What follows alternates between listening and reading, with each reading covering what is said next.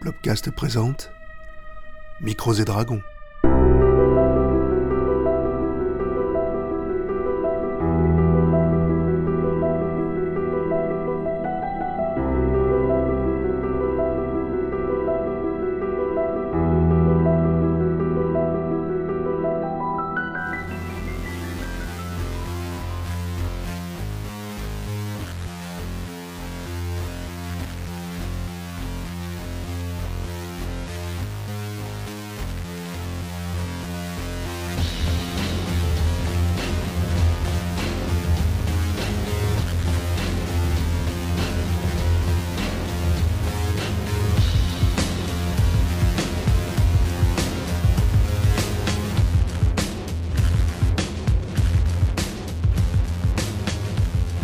Bonjour à tous, bienvenue dans le nouveau format d'émission euh, et de podcast de, de Plopcast. Donc c'est un podcast qui va parler de, jeux de rôle. Vous avez déjà entendu une partie, un live play qui a été euh, diffusé. Là, on va faire un débrief, on va expliquer ce qu'est le jeu auquel on a joué qui s'appelle donc Knight et pas Knight comme disait monsieur David que je vais vous présenter plus tard.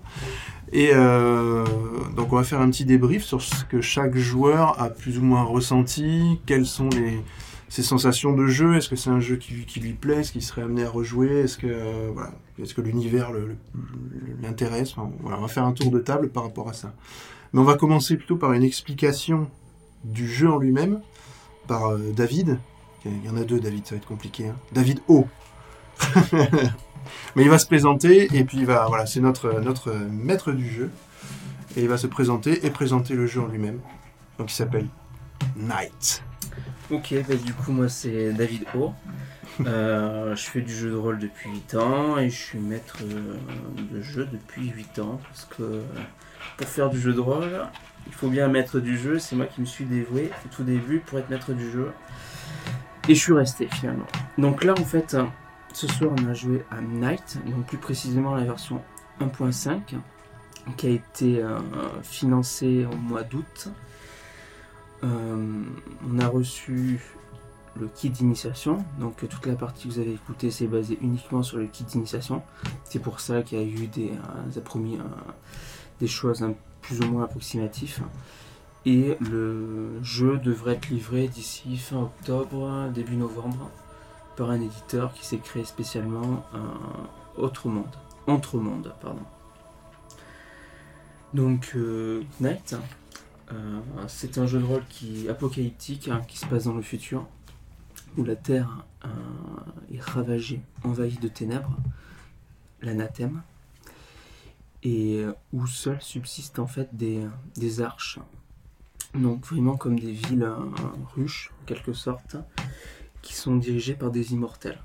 T'avais t'avais fait un parallèle justement avec Dread, Ouais, le film pour expliquer. euh, voilà. C'est juste pour faire le- l'ex- C'est l'explication. exactement ça. Donc ces cités ruches, en fait, il y a un dôme lumineux qui s'active quand les ténèbres sont vraiment trop proches.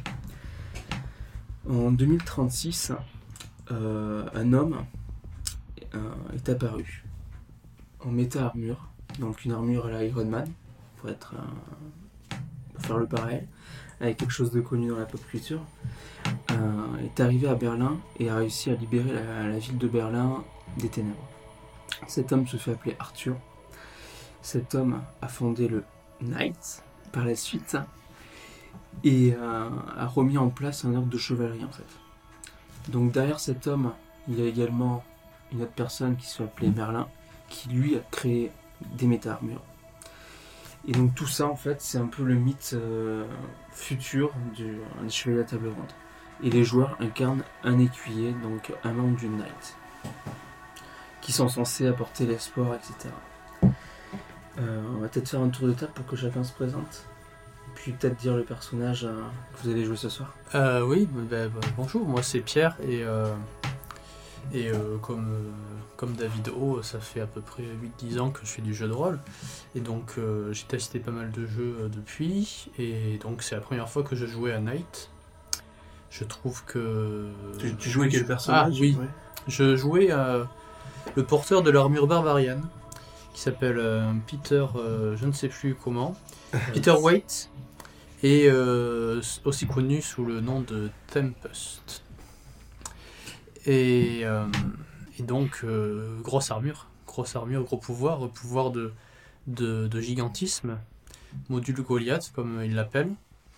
Euh, j'ai trouvé que ce qui était très agréable, c'était que j'avais vraiment la sensation de. À travers les règles, la sensation de, de puissance était bien retranscrite. pour mon personnage, en tout cas, les, sensations euh, liées à ses pouvoirs, euh, j'y ressentais bien. Donc, ça, c'était vraiment intéressant. Puis voilà, c'était une expérience plutôt intéressante. J'aime bien, l'univers est original très original même. Euh, L'équipe, la, dynamique de groupe est, bien retranscrite aussi.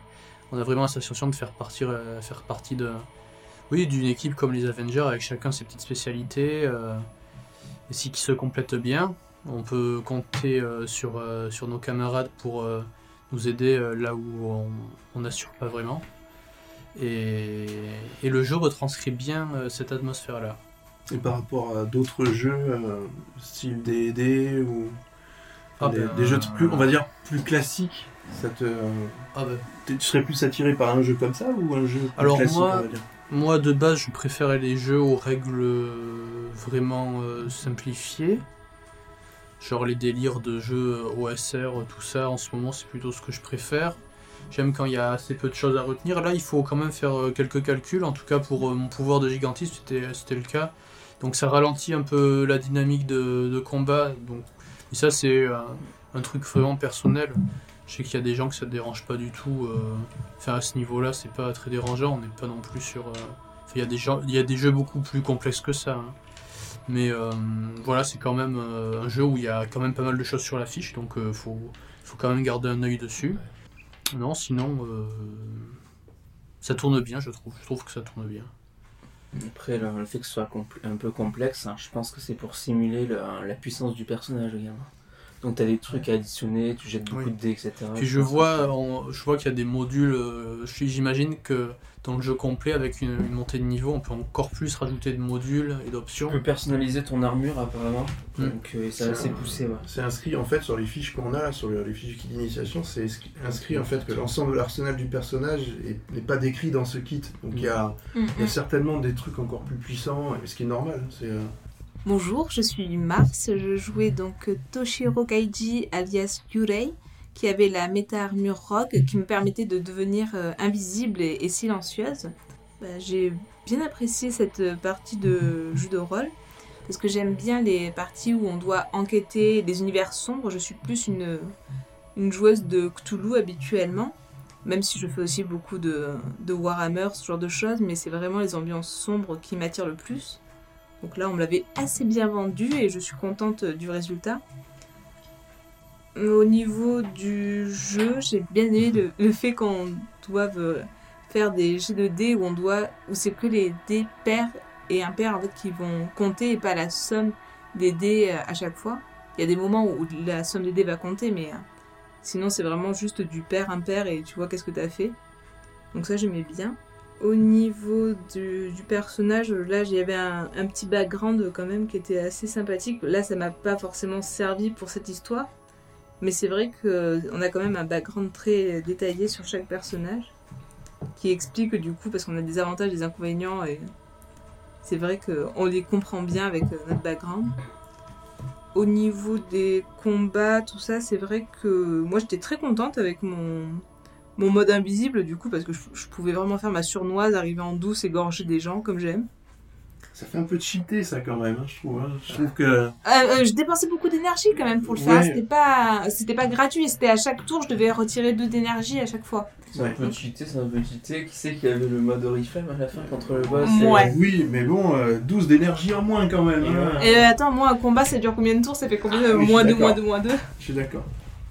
Donc c'est vrai que je, voilà, je pouvais pas le, le garder tout le temps, mais c'était vraiment bien pratique parce que moi je prends souvent des, euh, des personnages, des voleurs, des, euh, des personnages qui vont être discrets, qui vont se réussir à se mêler dans la foule. Là, contrairement aux personnages que je fais habituellement, celui-ci était pas doué en société justement, alors que d'habitude mes voleurs eux sont très volubiles, ils peuvent facilement euh, se mêler dans la foule. Donc là, j'avais un peu plus de mal euh, à faire donc mon le roleplay de mon personnage qui normalement parle pas trop, aime pas trop. Il a des malus si en plus il doit convaincre des humains ou des choses comme ça. Mais euh, sinon, euh, à part ça, c'était très bien. Tant mieux. On apprécie ça. Non mais quand les choses sont bien, faut le dire, c'est tout. Ah mais exactement. On va, passer la parole à notre soutien. Euh, Ouais. Vraiment, euh, voilà, celui qui nous a Efficace. aidé, ah, efficace, il m'a sauvé presque la vie, donc euh, voilà. Et c'est presque mon frère dans l'histoire, donc euh, Alors moi c'est euh, JB. Je jouais Sergei Ilianov, qui Forge, qui utilisait la méta armure euh, Priest, qui est basée euh, sur le soutien en, en pouvant réparer les armures des autres. Et aussi euh, basé sur la précision, parce que sa seule arme c'est un fusil de précision. très efficace d'ailleurs. Oui, qui marche très bien et qui fait beaucoup de dégâts. Euh, moi j'ai bien aimé le système de jeu avec euh, autant de caractéristiques euh, à utiliser. Je pense que la complexité était aussi due au fait que c'était la première partie. Je pense qu'à force de jouer, surtout avec le même personnage, t'apprends ses caractéristiques et du coup tu vas un peu plus vite. Et sinon l'univers, j'ai adoré. Ouais, ce, cet univers un peu sombre à la Dread euh, et noir à la Cthulhu. euh, je trouve ça génial. Le jeu avec des D6, euh, ça va vite. je Après, on n'a pas été bon avec toi parce qu'on t'a pas prévenu qu'il y avait un combat et t'as poireauté, enfin t'as siroté des bières ou je ne sais quoi Euh, oui. dans la rue pendant X Ah, temps. bon, alors. pas, je m'arrête à tous les food trucks. C'était un peu le problème. C'est vrai que pour ça, t'as- t'as perdu un peu en, en jeu parce que. Là, il y avait Tempest. euh, Ouais, oui, oui. Mais bon, C'était le moment de gloire. euh, c'était son Moi, moment de, sur la fin pour tuer euh, le boss. c'était son moment de gigantisme. Après, vous êtes plusieurs à avoir dit que vous l'avez trouvé, enfin, au niveau des règles difficiles, alors que moi qui joue un peu moins que vous, enfin, ça fait presque aussi longtemps, je crois, en année que je joue avec, que je joue, mais que je fais pas des parties très régulières. Et moi, j'ai trouvé que, tout était tellement bien expliqué que je l'ai trouvé très simple. en il euh, Il y a juste, parce a que c'est juste que vous êtes nul en maths et que vous aviez pas envie de faire des calculs. Les combats sont plus lourds qu'un jeu. euh, Tu prends un jeu, je sais pas. bah, par exemple, au seuil d'un. Oui, Voilà. Au seuil des. très ancien. Voilà. Je retiens pas le nom. Oui, comparé à des jeux euh, comme euh, Au Seuil d'Avis très ancien dont parlait euh, David Roux. Voilà, des jeux où, en- où tous les joueurs font, tout- font tous les mêmes G de D, ont les, les mêmes seuils de réussite, où euh, un G se fait en une seconde et résolu en une seconde, on sait tout de suite ce qui se passe. Là, on va jeter les dés, on va devoir les compter parce que on lance souvent plus de 5 ou 6 dés. Euh, on lance des poignées de dés, donc il faut le temps de les compter, ensuite de comparer ces résultats avec, euh, avec le seuil à atteindre, plus tous les éventuels bonus qu'on obtient avec le pouvoir.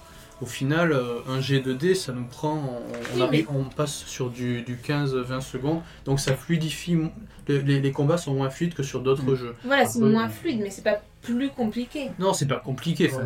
tant que tu sais additionner des dés, c'est bon. mais- Il y a plusieurs trucs. Il faut se euh, souvenir de choses. Moi, moi, à, plusieurs reprises, euh, j'ai oublié certains bonus que j'avais, donc j'ai dû m'y reprendre. Voilà, il y a, il y a- il y a tellement de, on a tellement de pouvoir que ça nous donne des, des bonus, euh, de nombreux bonus, et il faut juste euh, se souvenir de ça. Bon, c'est pas compliqué, mais ça peut euh, faire perdre un peu de temps. Mais c'est, enfin, on était quand même immergé et ça, pendant la Mm. partie, ça, ça a pas non plus cassé l'ambiance. hein. Donc, Voilà. Du coup, tu trouves pas que les combats nuisent peut-être à l'ambiance du jeu? Parce que je trouve que les combats, c'est ils sont vraiment très proches de Pathfinder. En Ouais. termes de je lance des dés, j'active ça, Ouais. j'enlève ça, etc. C'est un, c'est un jeu à pouvoir. Euh, enfin, les personnages ont beaucoup de pouvoir, donc il y a beaucoup de choses écrites sur la fiche. Donc il faut passer du temps à, bien regarder ce qu'on a sur notre fiche et à comprendre où ça peut nous être utile et comment, euh, comment l'utiliser. Après, ça, c'est si on est un vrai puriste des règles de G, de D, euh, voilà. Après, le maître du jeu, il peut faire ce qu'il veut. S'il a envie de réduire, Mm. de se dire euh, ces actions-là, euh, ok, c'est bon, je dynamise. et je, c'est- voilà, c'est quand même, ça reste quand même du jeu qui, qui Ouais. gère derrière. Mais si on fait ça, vois. modifies le jeu dans ce cas. si on veut Tu modifier. Oui, vraiment mais-. Ouais. Euh, tu, peut amener autre chose. C'est- Enfin, Ouais, je, je le conçois comme ça. Un Pathfinder, très peu le joue euh, purement avec euh, tous les. Enfin, les, les mecs ils mesurent pas tous quoi. Enfin, c'est, on est là. Enfin, moi je le conçois comme ça. En tout cas, le jeu de rôle, c'est du roleplay quoi. Donc t'es là pour essayer de, de vivre un événement. C'est sûr que si t'es tout le temps en train de jeter les dés en permanence, sans arrêt. euh, à compter, alors, alors attends, ça fait 42, alors il y a moins 3 plus 2 parce que je... C'est Ouais, vrai mais- que ça c'est un peu lourd, j'ai trouvé aussi. Ah, c'est Ouais. juste parce que moi j'aime les maths en fait. Oui, voilà, heureusement. Mais en fait, il faudrait une calculette à part. Mais sinon. euh, Et les combats sont longs, je trouve. Mais vraiment longs, quoi. Bah, Mais parce que nous, on a pris beaucoup de temps aussi, hein. Parce qu'on maîtrise pas. Enfin, moi, par exemple. euh, ma- Moi, par exemple, voilà. Donc, je jouais Rosa. alors, je- donc, c'est David G, cette fois. je jouais Rosa Diakité. euh, qui donc était Muse et qui était dans la méta-armure Wizard. Euh, donc c'est clairement un rôle de mage, c'est écrit dedans, voilà. Moi j'ai pas l'habitude de jouer des mages habituellement, c'est pas mon... Ben, déjà je joue pas beaucoup au jeu de rôle non plus, ça fait pas longtemps que je joue, ça va faire un an et demi, deux ans à peu près, c'est ça. Euh, je m'y suis mis sur le tard, donc euh, voilà. Mais du coup j'ai pas les mécanismes euh, de jeu habituels de Pathfinder, de, Donjons et Dragons et tout ça. Du Cthulhu, j'en ai jamais fait, donc voilà. Je appelle. Appel. Pas du Cthulhu, mais appel. T'as Euh, juste en face de toi. voilà, c'est euh, ça. c'est pour ça. Donc, euh, si un jour il y a. Et t'as voilà. une partie en octobre. hein. Euh, Ah ouais donc voilà, mais pour revenir à pour revenir à- moi aux sensations que j'ai eues à, à jouer ce, ce personnage euh, c'est un personnage qui a un excellent background aussi il y a des choses que là dans la kit d'initiation on n'aborde absolument pas j'ai fait une pseudo référence au fait que j'aimais l'art en décrivant euh, que la scène euh, de trucs pouvait limite se reprocher d'un tableau. C'est tout. Mais c'est quelqu'un qui est passionné par l'art. Enfin voilà.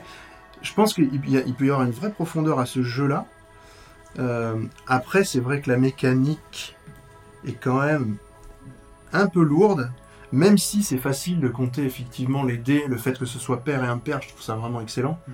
Euh, ça, c'est très très bien. Mais dès qu'il faut compter, c'est mort pour moi, c'est clair. Euh, il faudrait que j'ai la calculette à côté, quoi, c'est sûr. Résolution. Mais euh, je, suis- je suis mauvais, je suis mauvais, j'y peux rien, c'est pas mon truc, moi. Compte sur tes doigts. Et, et je pense qu'il faut euh, euh, clairement, on- n'avait pas les fiches euh, avant la partie, vraiment. En plus, je suis arrivé en retard hein, pour le secret, voilà.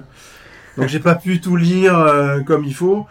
Euh, donc, c'est c'est un petit peu compliqué, mais si on lit bien les fiches des personnages avant, je pense qu'on peut fluidifier le jeu aussi. Ouais. Euh, parce qu'on va maîtriser les, les quelques modes. Sachant que là, on a des modes de, de jeu plus simples, parce qu'il n'y a pas tout. Mm. On n'a pas toutes les caractéristiques de l'armure, on n'a pas, euh, euh, on n'a pas tous les modules. Enfin, je pense, ça doit être plus compliqué après. Mais euh, comme dans tout style de jeu de rôle, je pense, hein, Pathfinder, ça va être la même chose. Finalement, tu as tellement de possibilités que ça va être compliqué. Mais dans ce jeu-là, euh, ça peut être ça. Après, j'ai beaucoup aimé l'am- l'ambiance, l'univers. Euh, je trouve que le fait de caler justement toute la légende du roi Arthur un petit peu et d'amener ça dans un truc futuriste, effectivement, tu as l'impression d'être dans des, ar- des armures d'Iron Man. hein. quand je vois mon personnage dessiné, c'est Iron Man avec un casque plus allongé. J'ai même pensé à Pacific Rim avec euh, du coup le C'est côté. des euh, sources de- c'est- d'inspiration. Ouais, je pense que c'est clairement des sources d'inspiration. Le fait que tu aies un truc Goliath, c'est clairement du, du com- tiré des comics, euh, de Ant-Man et toute cette, euh, toute, enfin, toute cette pop culture-là, hein, t'en parlais tout à l'heure. C'est c'est vraiment ça, quoi. Et moi, c'est vraiment un univers qui me plaît. Je, je serais, ça me ferait plaisir de rejouer à ce jeu-là euh, plus tard, c'est Ah, certain. mais t'inquiète, il y aura d'autres one-shots compte, euh, quand je recevrai le livre. Mais Ah. franchement, ouais, c'est vraiment quelque chose qui me plaît. Euh, après, toi, en tant qu'MJ, David, t- ton ressenti justement sur mener une partie comme ça Est-ce que tu disais justement que les combats te paraissaient longs? Les combats me paraissaient longs, ouais, en effet. Après, euh, ouais, peut-être qu'on n'est pas habitué à jouer et que c'est un jeu ben, comme sur le Pathfinder ou le DD, en fait, tu- le joueur progresse en même temps que son personnage, dans le sens où il s'approprie des, euh, des mécanismes, etc. Et euh, à force de jouer, ça fluidifie tout. Mais après, moi, ce qui me botte plus dans ce, dans ce jeu, c'est l'univers. Je trouve que l'univers a une profondeur. C'est un jeu qui est, qui est vendu, je trouve, comme un jeu bourrin où on est des Iron Man et tout, on va fighter des gros monstres. Et en fait, c'est pas du tout ça. C'est un jeu qui est plus sur l'ambiance, qui est un jeu de rôle à secret, où t'as toute la thématique, par exemple, sur l'art qui est hyper important, Ouais. etc. Les artistes, les poètes et tout. Mon personnage en est clairement euh, inspiré. Je sais qu'il y a une campagne qui va se faire là, en 1.5 du coup, et euh, je, je suis curieux de savoir ce que ça donne, mais euh, il y a du gros potentiel pour ce jeu. Ouais. Moi, je- d'histoire, ouais. je- moi, je, vois- enfin, le, le background que j'ai, je pense qu'on a chacun un background vraiment différent. Mm, mm. Euh, toi, tu disais, euh, Tempest, euh, donc Pierre, que tu étais un. Je suis un- un détenu, en fait. On Voilà. On m'a permis de sortir pour faire partie du Night et protéger le monde. Mais sinon, je suis prisonnier et je possède même un implant explosif dans le cerveau qui fait que, alors en termes de background, si je fuis euh, mes devoirs, euh, on me tue. Et en termes de règles, j'ai l'inconvénient fou dangereux qui dit le personnage meurt automatiquement dès qu'il arrive à moins de 10 points d'espoir. Les points d'espoir, c'est des points que l'on on a, on a, une, jauge, une jauge de points d'espoir. On les perd au fur et à mesure qu'on tue des innocents, je crois. Ou tuer des innocents, ou alors que vous, êtes témoin de scènes horribles, etc. Des points de folie, quoi. L'espoir est quelque chose de vraiment central. Enfin, j'ai l'impression. J'ai lu que le kit d'initiation est vraiment quelque chose de central. euh, Mais Dans c'est ce qu'on disait, euh, c'est que les points d'espoir, ça rappelle le- les points de santé mentale un peu Ouais. de, de Cthulhu en fait.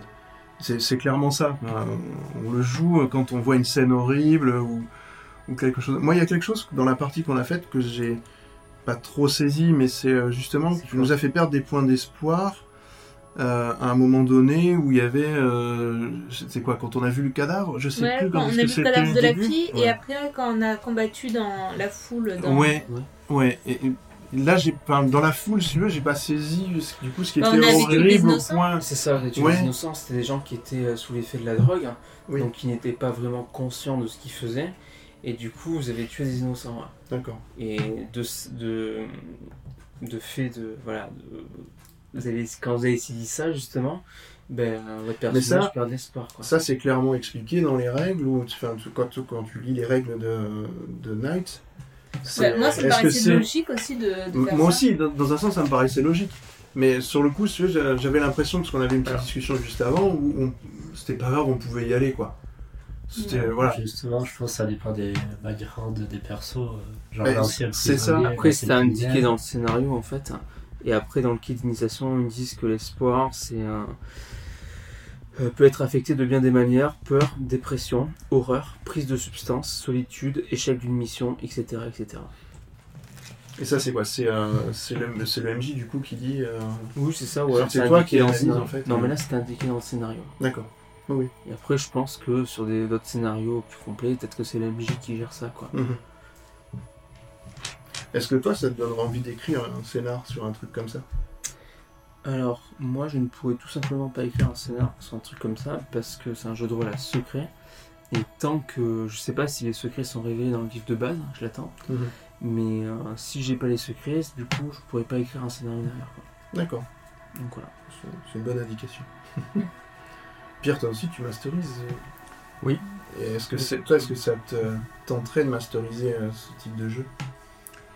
Euh, étant donné que l'univers me plaît beaucoup, euh, j'aimerais bien écrire. euh, Enfin, c'est ce que voilà, c'est le problème qu'évoquait David.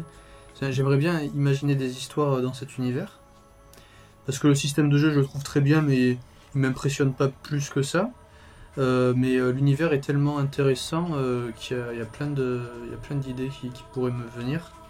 Mais voilà, vu que c'est un jeu de rôle secret, en fait, tu veux dire qu'il y a l'univers du jeu possède des révélations. euh, sans ces informations, on peut pas imaginer des histoires en fait. C'est ça, je pense qu'après, euh, ils vont révéler euh, ce qui est réellement Parce qu'on pourrait faire des contresens. Oui. Ouais, Voilà, c'est ça.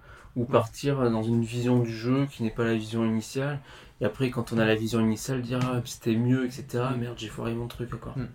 Après, euh, moi, ça me donne des idées peut-être pour d'autres jeux, pour euh, peut-être pour des jeux de science-fiction euh, à l'univers ouvert dont je pourrais m'inspirer. Et voilà, oui, oui, parce que tel que je me connais, si je mettais la main sur Night et que je commençais à écrire, je modifierais plein de choses, je modifierais plein de trucs. ça serait plus Night à la fin, mais, mais ça m'inspire beaucoup. L'univers et les pouvoirs m'inspirent beaucoup. Dans l'univers est un grand point. Et le point fort du jeu, je pense. Ah oui, moi, je- enfin, même graphiquement, visuellement, on Ouais. voit les, les illustrations, elles sont Mm. magnifiques, quoi. Enfin, c'est euh, Mars qui est euh, qui dessine bien, hein, on peut le dire, hein, c'est un peu ça. C'est son- son dada.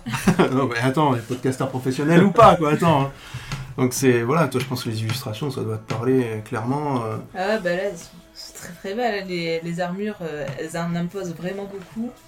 En plus, il y a quand même ce côté assez sombre quand même de, de l'histoire parce que ça, même si les armures, on voit, il y en a, là je vois par exemple celle de Tempest, elle a des nuances de vert, ce genre de choses, mais ça reste quand même quelque chose de très sombre et qui reste, qui fait même peut-être un peu sale par endroits pour montrer que c'est pas non plus, euh, enfin, qu'il y a toujours ce côté apocalyptique en fait.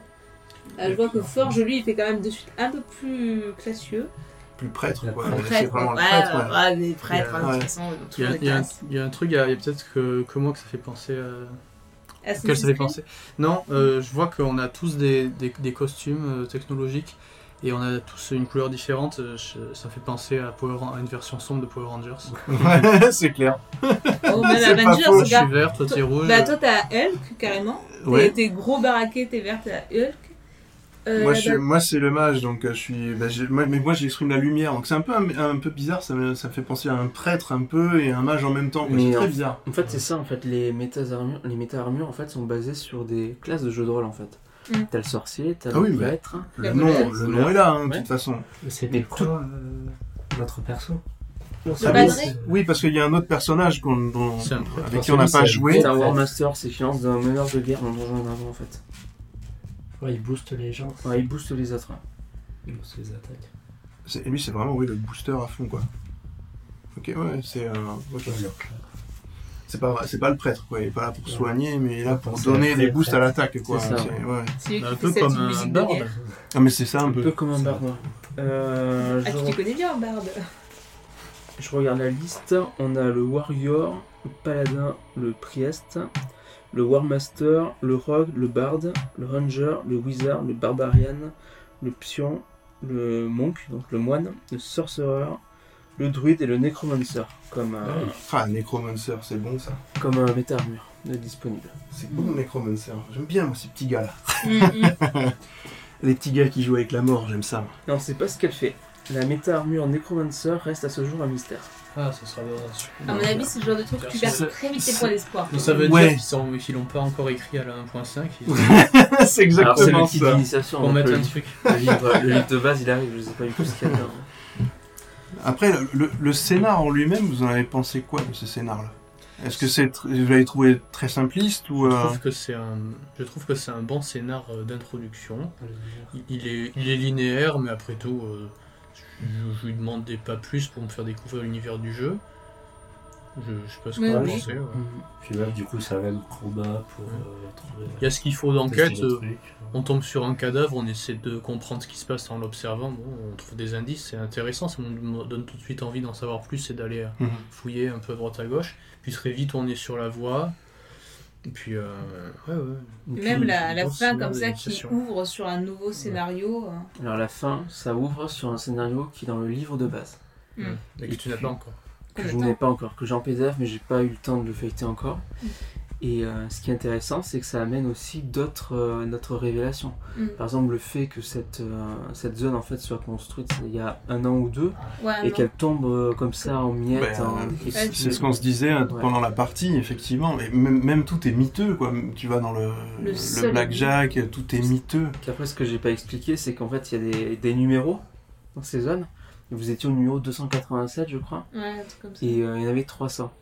Et donc, du coup, le numéro 1, c'est vraiment au centre du, de la ville.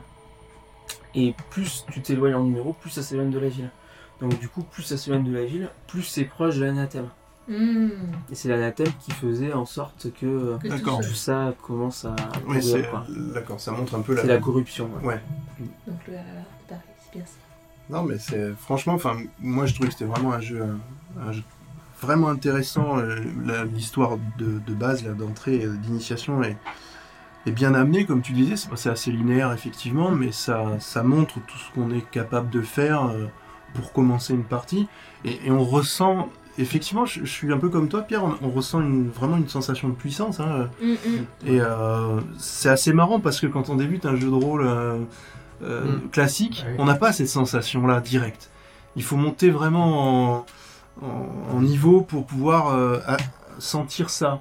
Et les, les- là, franchement, j'avais pas grand chose, mais le, le peu que j'ai, euh, j'avais vraiment la sensation que ça faisait mal. Et, euh, Ça, c'est vrai. et voilà, mais même toi avec ton invisibilité, te- le fait que tu puisses aborder comme ça et aller égorger les gens comme tu veux.